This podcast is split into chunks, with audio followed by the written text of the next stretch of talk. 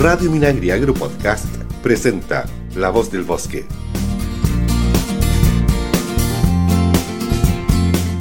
¿Qué tal? Les damos la bienvenida a una nueva edición de su programa favorito, La Voz del Bosque.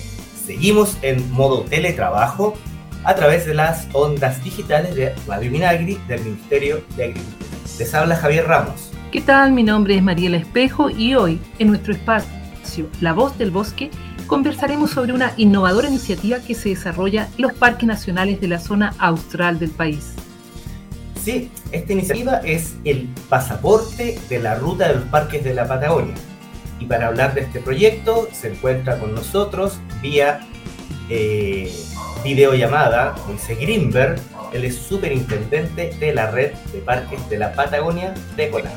Moisés, bienvenido a la voz del bosque. Hola Mariela, hola Javier, muchas gracias por la invitación y un saludo especial a todos los auditores y auditoras de este espacio. ¿Qué tal Moisés? Bienvenido. Bien, y antes de conocer más sobre el pasaporte, que es un tema que a todos nos interesa y nos gustaría conversar, ¿cierto? Sería necesario que nos contaras qué es la iniciativa de la Red de Parques de la Patagonia, en qué consiste.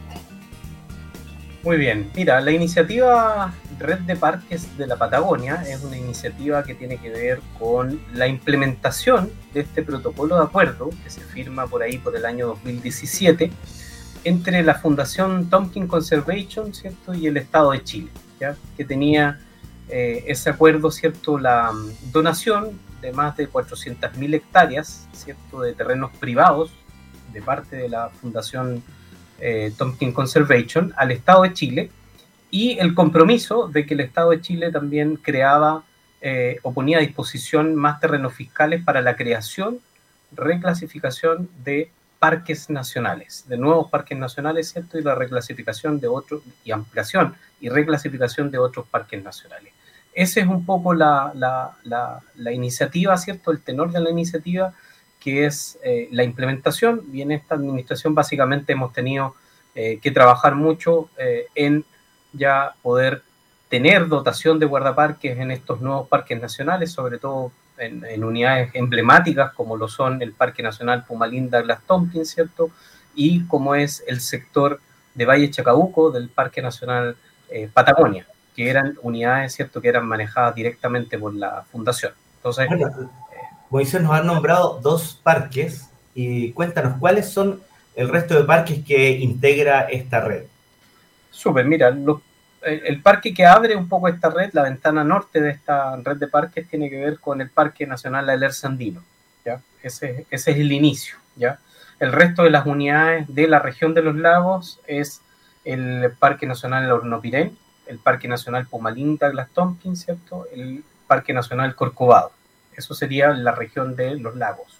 La región de Aysén sería el Parque Nacional Melimoyu, Isla Magdalena, Queulat, Parque Nacional Cerro Castillo, Laguna San Rafael, Parque Nacional Patagonia. ¿ya? Ese sería el sector, los parques nacionales que, están en esta red, ¿cierto? Que son parte de la región de Aysén. Y finalmente, en la región de Magallanes está el Parque Nacional Bernardo Higgins, Torres del Paine, Paliaique, Cahuéscar, Alberto de Agostini, Yende Gaya y el Parque Nacional Cabo de Hornos. Eso serían la totalidad, ¿cierto?, de los 17 parques que están eh, integrados un poco a esta iniciativa. Bien, ya que conocemos en qué consiste, digamos, esta red de parques de la Patagonia y que lo integran 17 unidades, ¿cierto? Eh, podemos interiorizarnos sobre el pasaporte.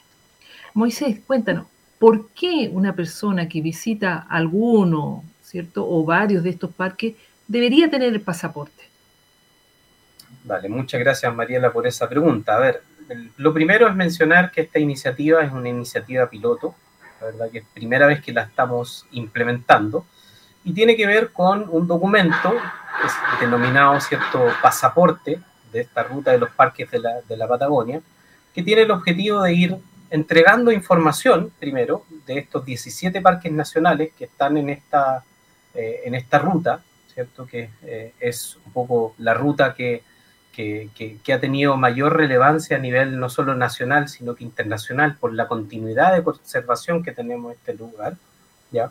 Entonces, este documento invita primero, entrega información respecto de estos parques nacionales.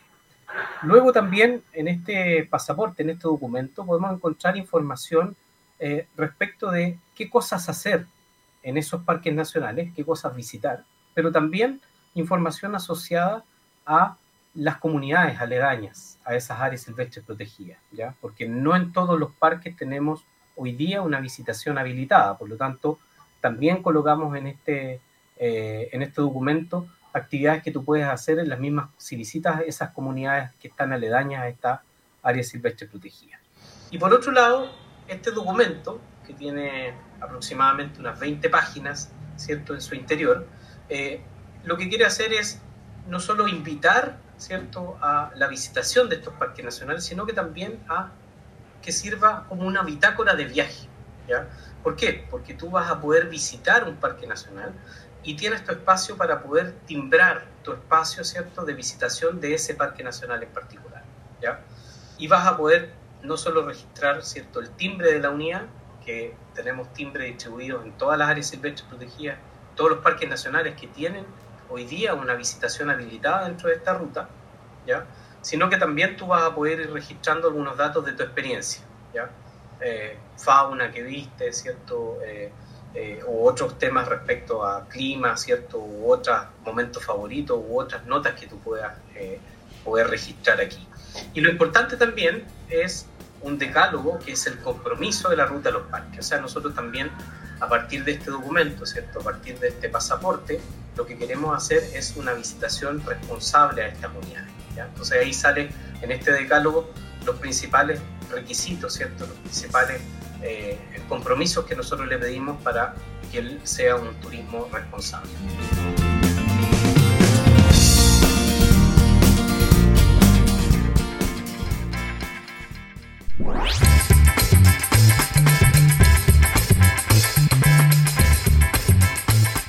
Les recordamos que escuchan La Voz del Bosque, programa que pueden sintonizar en la página web www.radiominagri.cl todos los miércoles de 12.30 a 13 horas, con repeticiones los jueves a las 17, viernes a las 21, sábados a las 22 y domingos a las 9. También los martes a las 7 de la tarde. Bien, luego de esa información seguimos con nuestra entrevista. Moisés, ya nos explicaste un poco el por qué este pasaporte, eh, por qué es interesante que lo tengan las personas y sobre todo aquellos que les gusta viajar, ¿cierto? Que son eh, responsables de la naturaleza, hacer una visitación con responsabilidad. Pero quisiera saber que durante el lanzamiento del pasaporte donde estuvo la ministra de Agricultura María Emilia Undurraga, ¿cierto? En esa oportunidad ella destacó que es el resultado del trabajo conjunto entre sectores públicos y privados Cuéntanos un poco, ¿qué organismos intervinieron para, para tener este pasaporte? Súper, mira, básicamente este es un trabajo público-privado, como todas las acciones que hemos emprendido un poco en toda esta iniciativa eh, de la red de parques de la Patagonia. Eh, hemos tenido una colaboración muy amplia desde universidades, centros de investigación, ciertos servicios públicos y organizaciones eh, ONG, ¿cierto? Tanto nacionales como extranjeras. Así que estamos súper contentos en todo este marco que, hemos implementado la red de parques de la Patagonia en las diferentes iniciativas que tenemos. Eh, pero en particular esta iniciativa, ¿cierto? Tuvo la colaboración eh, del Servicio Nacional del Turismo, Cernatur, que se involucró muy fuertemente en esta, en esta iniciativa, y la Fundación Rewilding Chile, que es la continuidad, ¿cierto?, de la Fundación Thompson Conservation. ¿ya? Entonces, estas tres instituciones nos juntamos, tiramos algunas ideas, ¿cierto? Y empezamos a involucrarnos y de verdad nos involucramos las tres instituciones muy fuertemente en esta iniciativa. Eh, y prueba de ello, ¿cierto? Tiene que ver con todo el proceso que tuvimos, fueron casi seis meses de trabajo antes de poder lograr este lanzamiento que se, se realizó, ¿cierto?, en el Parque Nacional Aler Sandino y que eh, contó con la participación también de autoridades nacionales y territoriales también de estas tres instituciones. Así que estamos súper contentos con, con, ese foco que le hemos dado de trabajo colaborativo y conjunto. Y obviamente eh, en lo que pudiera ser la proyección de este trabajo, también estamos pensando eh, las tres instituciones en, en, seguir proyectando este, este esfuerzo. Moisés recién nos da algunas pistas acerca de cómo es este pasaporte. Eh, nos gustaría que le contaras a nuestra audiencia eh, cómo es el pasaporte, más o menos de qué tamaño, el contenido que posee, los servicios que presta a quien lo, a quien lo, tenga.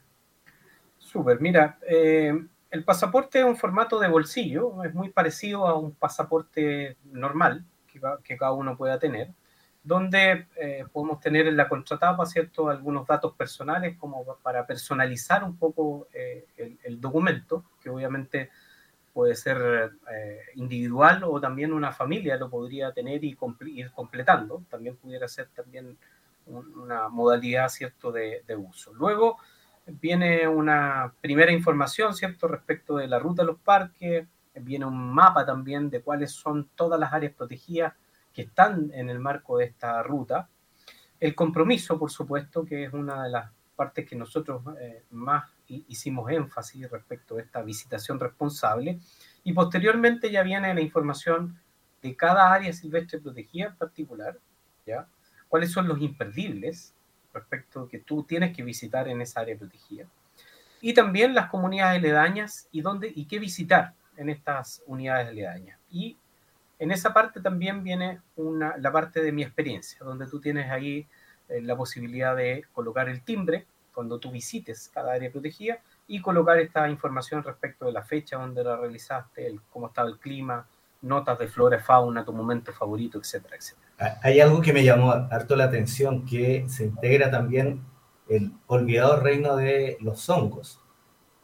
Así es, así es. También hay le, colocamos para poder ir reportando también esa información de flora, fauna y también eh, funja eh, eh, observada, ¿cierto?, en, en, tu visita.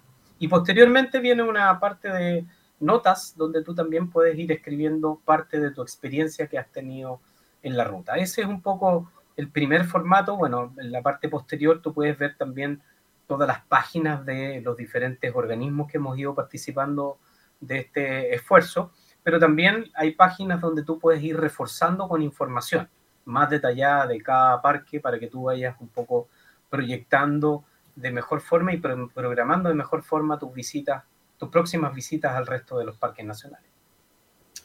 Moisés, con esta información que tú nos estás dando, eh, seguramente ya muchas personas se, se preguntan, ¿cómo puedo obtener yo el pasaporte? ¿Qué debo hacer y cuánto debo pagar para tener este pasaporte? Eh, sí, gracias por tu pregunta, Mariela. Básicamente, bueno, primero decir que eh, esto, eh, esta iniciativa en un principio es gratuita, por lo tanto, mm, los pasaportes no tienen un costo asociado, ya se está distribuyendo gratuitamente y partimos ya entregando en los diferentes puntos, ¿cierto? Que teníamos seleccionados. partimos entregando ya la mayor son 3.000 unidades que pusimos un poco eh, como stock inicial, ¿ya? Y ya en todos los lugares donde teníamos oficinas regionales, principalmente de CONAF y Cernatur, ya eso está totalmente agotado, ¿ya?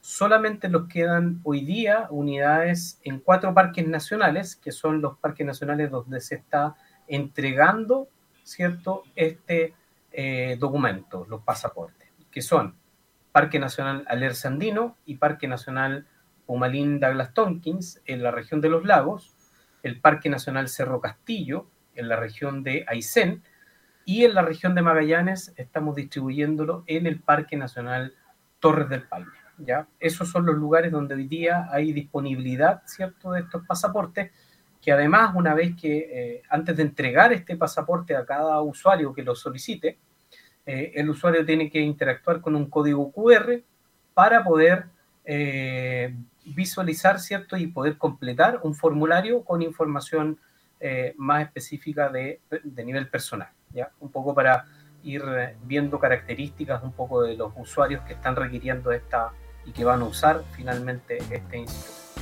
Esa es más o menos la modalidad. Hay una página web donde ustedes pueden, eh, un landing page donde ustedes pueden visualizar también esta información de cuáles son los lugares, ¿cierto?, a nivel periódico, eh, donde todavía se quedan unidades, ¿cierto?, de eh, pasaportes para poder ir entregando.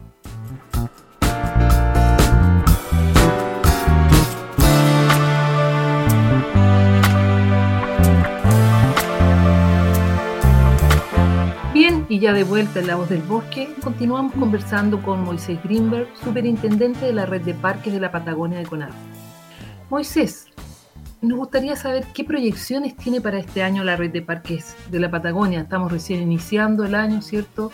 Aún quedan muchos meses, muchos meses de visitantes, mucha naturaleza. ¿Cuál es el desafío y cuál es la proyección que hay? Bueno, tenemos varios desafíos eh, en el marco de la red de parques de la Patagonia. Eh, uno de esos tiene que ver con eh, el tema de los pasaportes, que al ser una iniciativa piloto, ¿cierto? Vamos a estar evaluando un poco cuál ha sido el comportamiento de los usuarios, cómo está siendo utilizado también y, cómo se está realizando el proceso de timbraje en los parques nacionales. Entonces también ahí viene toda una discusión respecto de, bueno, cómo proyectamos esta iniciativa, que hasta el momento comunicacionalmente nos tiene bien contentos porque eh, hay un alto interés respecto de esta iniciativa. Otras iniciativas que tenemos en el marco de la red tiene que ver con el trabajo que estamos haciendo con el estándar lista verde, que, es un proceso que estamos llevando para a lo menos uno de los parques nacionales, ¿cierto? Que son parte de esta red, que es el Parque Nacional Cerro Castillo. ¿ya? Eh, estamos haciendo esa postulación de ese parque, ¿cierto?, a este estándar internacional de eh, manejo y gestión de áreas protegidas. Entonces, esa es una iniciativa que eh, es de continuidad y vamos a seguir interactuando. Y otra de las iniciativas también que tiene que ver con el trabajo que estamos haciendo para fortalecer la gestión de los espacios marinos de estas áreas protegidas. En particular en la Patagonia chilena tenemos una gran cantidad de superficie que está bajo protección de estos parques nacionales, eh, que tiene que ver no solamente en el ámbito terrestre, que es donde más reconocido el Sistema Nacional de Reserva y Protegida, sino que también tiene que ver con todo el trabajo que se hace en eh, estos espacios marinos. Así que ahí también estamos haciendo un esfuerzo institucional bien importante eh, y con varias novedades que vamos a tener durante este año y durante los próximos también.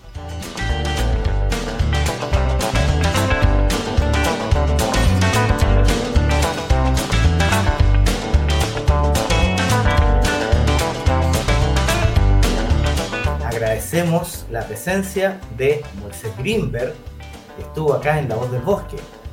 Él es el superintendente de la red de parques de la Patagonia de CONAF. Muchas gracias, Moisés, por estos minutos que nos has dedicado a nosotros y a nuestra audiencia. Muchas gracias, Javier y Mariela, por la invitación y encantado de acompañarles y contarles un poquito más de detalle de las cosas que estamos haciendo en la red de parques de la Patagonia. Muchas gracias, Moisés. Bien, y junto con agradecer la presencia de nuestro invitado de hoy en La Voz del Bosque, queremos recordarles que pueden revisar esta y otras informaciones en nuestro sitio web y en nuestras redes sociales. Por ejemplo, pueden acceder a información actualizada sobre los parques nacionales administrados por CONAF a lo largo del país, para programar su viaje y disfrutar del patrimonio natural y cultural de Chile, siguiendo, eso sí, todos los protocolos para evitar contagios de COVID-19. Además, también disponemos de información actualizada sobre la situación de incendios forestales en www.conaf.cl. Así es, Mariela. Y bueno, no nos queda más que decirle que nos encontraremos la próxima semana en una nueva edición de La Voz del Bosque, el programa de CONAF que la Radio Minagri trae para ti. Cuando ingresas a la página www.radiominagri.cl o también en tu teléfono inteligente en las plataformas Apple Podcast, Simple Podcast y Spotify.